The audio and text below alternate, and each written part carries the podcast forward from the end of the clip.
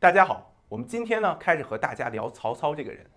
曹操这个人啊特别有意思啊，因为他的历史形象非常复杂，其他三国的人不一定是这样。比如说刘备啊，可能好多人心目中刘备的形象是一样的，所以我们要从曹操开始讲，把这个曹操的形象给大家讲明白啊，至少是把我心目中的形象给大家说清楚。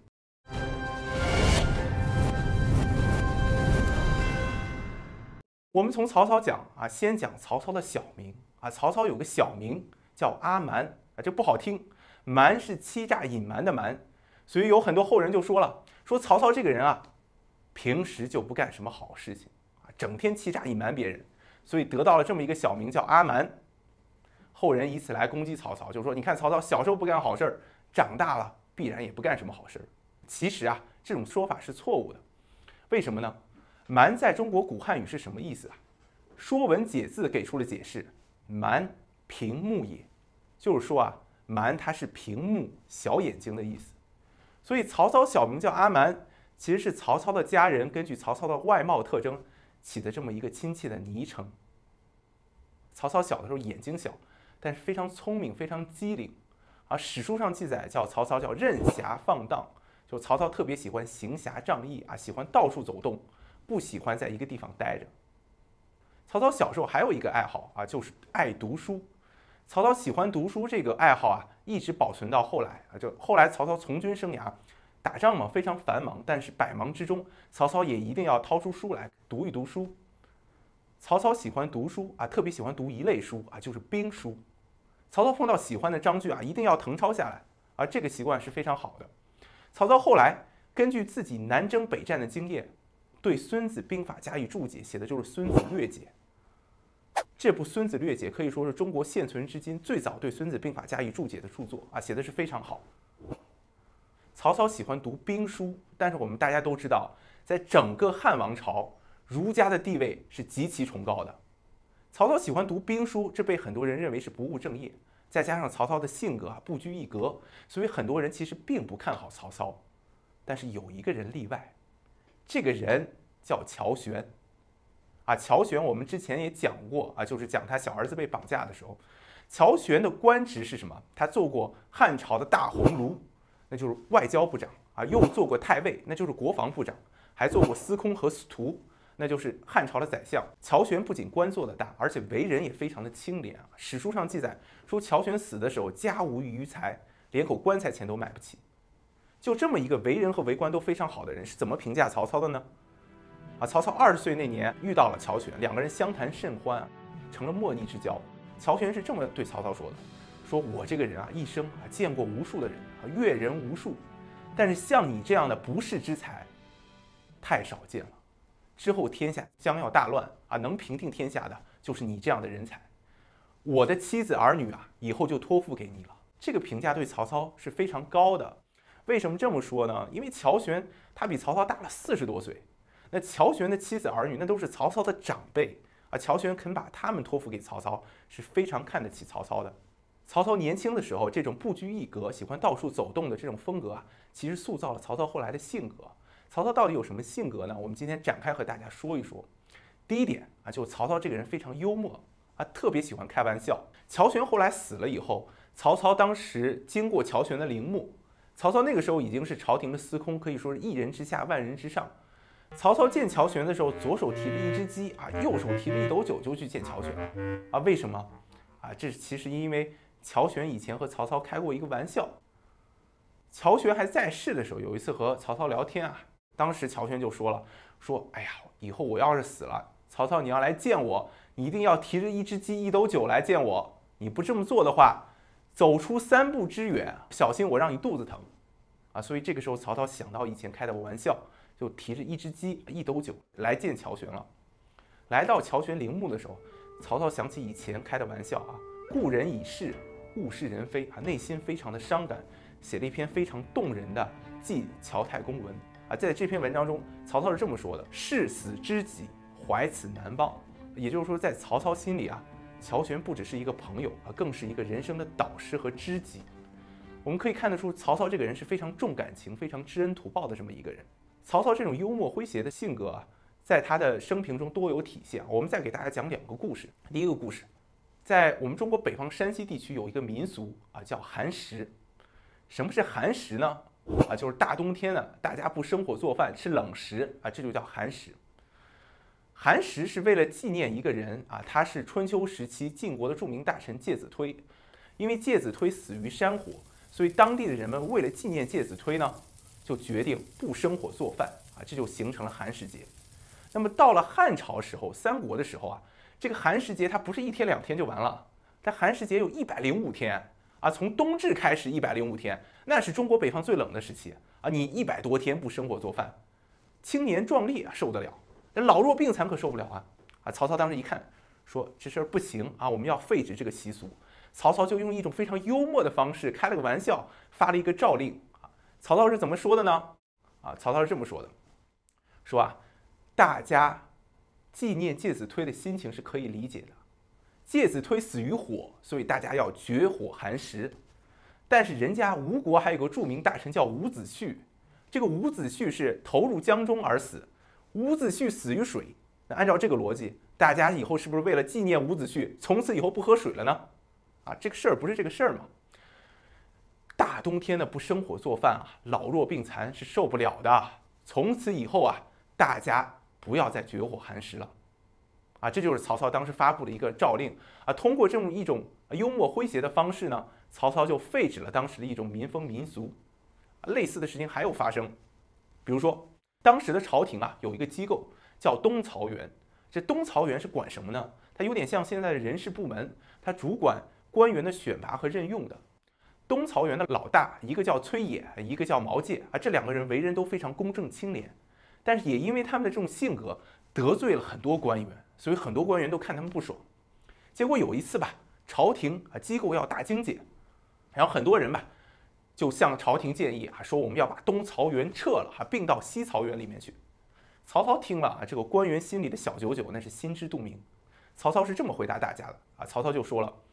日出于东，月盛于东，啊，就是太阳是从东边升起来的，月亮也是从东边升起来的。凡是人们说方位，那都是说东南西北啊，从来没有见过有人说西南东北的，对不对？既然老天爷都把东放在如此首要的位置上，我们又怎么能把东草原给撤了呢？啊要不这样吧，咱把西草原撤了啊，并到东草原里面。曹操就用这种非常风趣的方式啊。化解了官员之间的一场矛盾啊，同时维护了自己的立场。曹操性格的第一个特点就是特别喜欢开玩笑。我们讲啊，一般幽默的人啊，他都喜欢笑啊，曹操也不例外。曹操的第二个性格特点就是喜欢大笑，在史书中多次记载了曹操大笑的事情。我们今天给大家带来几个啊，第一个，有一次啊，曹操在西北打马超。啊，当时形势非常危急，马超的骑兵特别厉害，就追着曹操追到渭水边上。啊，曹操好不容易乘上岸边的船只，马超的骑兵还放箭，想要射死曹操。啊，当时曹操上船了以后，很多官员之前不知道曹操有没有脱险，啊，当神情肃穆，啊，非常难过。啊，见到曹操上船了以后，啊，大家都由悲转喜，有的人喜极而泣。曹操什么反应呢？啊，曹操当时哈哈大笑，然后对众人说啊。击为小贼困矣，什么意思呢？就是说我今天啊，差点让马超那个小贼给困住了。这是一个故事啊。我们再讲一个，有一次还是在西北，这曹操啊打一个叫韩遂的军阀。当时两军交战之前呢，曹操和韩遂分别骑着战马走到阵前，相互交谈。交谈的时候啊，韩遂手底下都是西凉兵啊，西凉的士兵从小就听闻曹操这个人非常厉害。但是从来没有见过曹操啊！这时候还没有打仗嘛，大家都想看曹操长什么样，所以都是你推我，我推你啊，我按你脑袋，你按我脑袋，就一定要争先恐后的看看曹操长什么样。曹操当时看到这个情象啊，就转过头去，笑着啊对西凉兵说：“哎呀，你们不就是想看我曹操吧？看就看吧，我曹操也不是长着三头六臂，也不是有着四只眼睛两个嘴巴，我曹操就是一个普通人。”只不过比一般人聪明罢了。可以看得出，曹操性格是非常大气的，大开大合这么一个性格。曹操喜欢笑啊，甚至在危难的时候啊，也不忘开怀大笑。啊，我们再给大家讲一个例子啊，这个例子我印象特别深刻，我当时看到的时候佩服不已。官渡之战的时候，当时曹操带着六七百士兵撤退啊，当时结营自守，结果没想到让袁绍派着五六千士兵给追了上来啊！你想，对方士兵那么多，当时曹操手下都吓傻了，说：“哎呀，主公啊，我们快逃吧，再不逃就没机会了。”这个时候啊，曹操从容不迫，站在曹操身边呢是曹操著名的谋士，叫荀攸，啊，荀攸当时就对大家说了，说现在正是歼敌的好时机，逃跑干什么？说完这话啊，曹操就回过头去啊，看了荀攸一眼啊，两个人相视而笑啊，就那么笑了起来，把当时的士兵都惊呆了啊，说我们大敌当前，我们的主公和谋士互相笑了起来啊，这是怎么回事啊？然后曹操这时候下令，命令士兵解鞍放马，什么意思呢？大家不要骑着马了，从马上下来，啊，把马放到草地上，同时抛弃所有的辎重。这个时候袁绍的士兵是越来越多啊，但是袁绍的士兵呢军纪不好，看到地上那么多辎重啊，一哄而上就去抢这些辎重。这个时候曹操下令士兵上马，骑上战马冲向袁绍的部队，啊，将袁绍部队一举击溃。啊，曹操在危难的时候依然保持这种从容不迫的风度啊，开怀大笑，这是非常难得的，说明曹操是非常有人格魅力的这么一个人。史书上不仅记载了曹操多次大笑，还记载了曹操多次大哭，甚至曹操哭的次数要比曹操笑的次数多啊。当然不是说曹操是个爱哭鬼了，我们讲曹操这一生可以说是大起大落啊，多少次被人背叛，又多少次九死一生啊，死里逃生。但是呢，在这些危难的关头，曹操都没有哭过。后来面对生离死别啊，曹操却是痛哭流涕啊。曹操哭过朋友，也哭过敌人，哭过部下，也哭过叛将。曹操哭过的人是不计其数啊，比如说郭嘉啊，比如说包信，比如说典韦，比如说史涣啊。我们今天就挑几个非常有名的例子分享给大家啊。第一个人就是袁绍。袁绍字本初啊，他是汝南人，就是现在的河南周口店人。袁绍他们家叫四世三公啊，什么意思呢？就是你袁绍往上数，数四代人，每一代人都是朝廷宰相。袁绍的祖辈父辈都在京城做官啊，所以袁绍从小就在洛阳长大。曹操他的父亲啊，曾经在朝廷做大鸿胪，就是外交部长，所以曹操自小呢也是在洛阳长大。袁绍和曹操两个人啊，年龄相仿，小的时候就认识，所以小的时候就是很好的朋友。但是后来呢，我们讲志不同啊，道不合，后来两个人慢慢分开。以至于最后在战场上兵戎相见啊，到了官渡之战之后没几年，袁绍他就病亡了。后来曹操平定了北方以后，来到袁绍的陵墓啊，想起旧事，想起往事，物是人非啊，当时痛哭流涕啊，哭的是不行。曹操当时又把袁绍的家人找过来啊，把袁绍的家产原封不动的还给了袁绍家人啊，同时呢又赏赐给袁绍家大量的金银财富、绸缎还有粮食。有很多人有这样的疑问，说曹操哭袁绍。那是出于政治啊，那是假仁假义，想收买人心。我觉得倒不见得。为什么这么说呢？因为曹操这一生啊，打败的敌人实在是太多了，但是曹操从来没有为其他人哭过。比如说袁绍他弟弟袁术啊，袁术死的时候，曹操有为袁术哭过吗？没有啊。再比如说吕布，吕布就是曹操杀的，吕布掉脑袋的时候，曹操有为吕布掉过眼泪吗？也没有。后来的刘表也是，曹操有为刘表哭过吗？没有，所以说曹操哭袁绍，这是有相当的真情实感在里面的。曹操虽然没有哭过吕布，但是却哭过吕布的一个部下，叫陈宫。陈宫这个人啊，其实原本是曹操的大将，但他后来背叛了曹操，投奔了吕布，当时搞得曹操是非常狼狈。我们大家知道，后来曹操平定了吕布，当时把吕布和陈宫都给生擒了。这个时候，曹操就问陈宫了，说：“陈宫啊。”你不是觉得你这个人聪明过人啊，足智多谋吗？怎么今天沦落到这个地步了？啊，陈宫这时候斜过眼去啊，瞅了吕布一眼，就说了：“哼，这个人不听我的话要是吕布早听我的计谋，我们不至于落到今天这般地步。”曹操一听，哈哈大笑，可能心里也在想了啊，其实我也是这么想的。曹操这个时候就问陈宫了，就说：“那你说现在这个局面啊，我应该拿你怎么办呢？”曹操这么说，就是想给陈宫一条活路，因为曹操这个人他是非常爱惜人才的啊。他这个时候他觉得陈宫要是承认错误，我还能再重新启用陈宫吗？大家猜陈宫怎么回答的啊？陈宫是这么说的啊，非常壮丽。我陈宫作为臣子不忠啊，作为儿子不孝，不忠不孝理应被杀。我没什么好说的哦，这句话说的非常悲壮，曹操听了也是肃然起敬。但是曹操还想再给陈宫一次机会，曹操就说了：“说你要是死了，那你老母亲怎么办啊？”陈宫就回答了：“我听说以孝道治理天下的人，不会伤害别人家的老母亲。我老母亲怎么样，不取决于我陈宫，取决于您曹操啊！”啊，曹操又问陈宫：“说你死了，你妻子儿女怎么办啊？”陈宫就回答了：“我听说以仁政治理天下的人。”是不会断绝别人的子嗣的。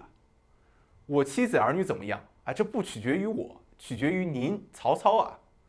啊，曹操当时听了非常感动啊，啊，当时说不出什么话来，就沉默不语。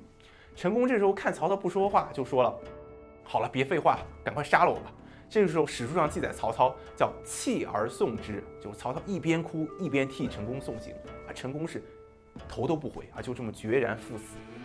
陈宫死了以后，曹操对待陈宫家人是非常不错的。曹操一直照顾陈宫的老母亲到去世为止。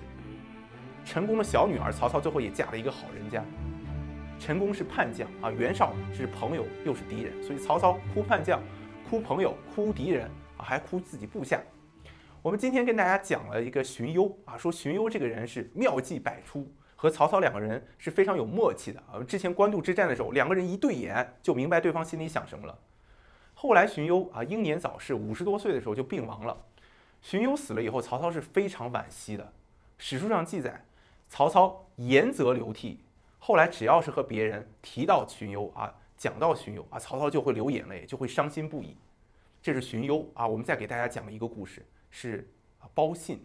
包信这个人呢，早年就跟随曹操南征北战，后来有一次打黄巾军啊，这场战役打得非常惨烈，死了很多人。包信就在这场战役中战死了。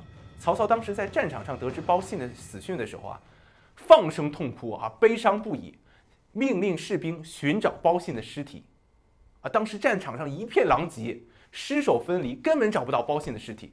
我们知道，在中国古代，这人死了是要拿着尸体下葬的。但是找不到包信的尸体怎么办呢？曹操那个时候没有办法，就是找人拿了一根木头，在这个木头上啊刻画上包信的仪容，这样才给包信下葬啊，祭奠包信。我们回过头来看曹操的性格，就发现曹操既风趣幽默，和人言谈的时候不时大笑，在纪念友人的时候又能痛哭流涕，表达自己真感情的人。要叫我说，曹操就是一个性情中人。啊曹操是非常大气、大开大合的这么一个性格。那么这样的一个曹操，在二十多岁那年正式踏入政治仕途。当时的东汉王朝已经风雨飘摇，那么面对曹操又将是什么呢？请看下集：天下大乱。